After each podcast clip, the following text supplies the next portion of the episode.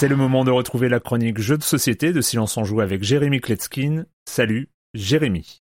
Salut Erwan, cette semaine on va parler d'incantation, de magie, de cristal et d'énergie. Le jeu s'appelle Via Magica et attention il ne paie pas de mine. Comprenez-moi, il est très coloré, les illustrations sont superbes, détaillées, il n'y a pas de souci hein. Mais sa boîte carrée de 20 cm de côté pas plus épaisse qu'un livre, eh ben elle va vous surprendre. À l'intérieur, il y a de quoi faire, c'est d'un vrai bon jeu dont on va parler aujourd'hui. Au début de la partie, on va distribuer trois cartes portales et sept petits cristaux à chaque joueur. Au centre de la table, on alignera cinq autres portales ainsi que 10 cartes bonus et enfin, on place les 23 jetons esprits dans un sac. Ces jetons représentent donc des esprits. Il y a 6 jetons air, 5 jetons eau, 4 jetons terre, 3 jetons vie, 2 jetons feu, 1 jeton ombre et 2 jokers. Et un petit peu à la manière du bingo, le joueur actif va en piocher un au hasard dans le sac, puis le présenter à l'ensemble des joueurs. Ce sont ces esprits qui vont aider les joueurs à ouvrir les trois portails qui sont posés devant eux. Par exemple, là devant moi, j'ai un portail sur lequel est représenté deux symboles vie et deux symboles feu. Donc si le joueur actif pioche un jeton feu, je pourrais poser un de mes cristaux sur la carte feu du symbole de ce portail. Une fois un portail complété, il rapporte les points qui sont indiqués dessus. Dans la plupart du cas, il y a un pouvoir qui lui est associé. Il y a une quarantaine de portails différents, donc je vous laisse imaginer le nombre d'effets proposés. Certains vous permettront de rajouter une quatrième carte portail devant vous, d'autres de faire des points en fonction des couleurs des portails que vous aurez ouverts, ou encore de rajouter des cristaux à votre stock. Et la gestion des cristaux, ben, elle est importante puisqu'au début de la partie, on en a que 7 et on va devoir les déplacer ensuite euh, entre ces cartes et donc faire des choix et des sacrifices.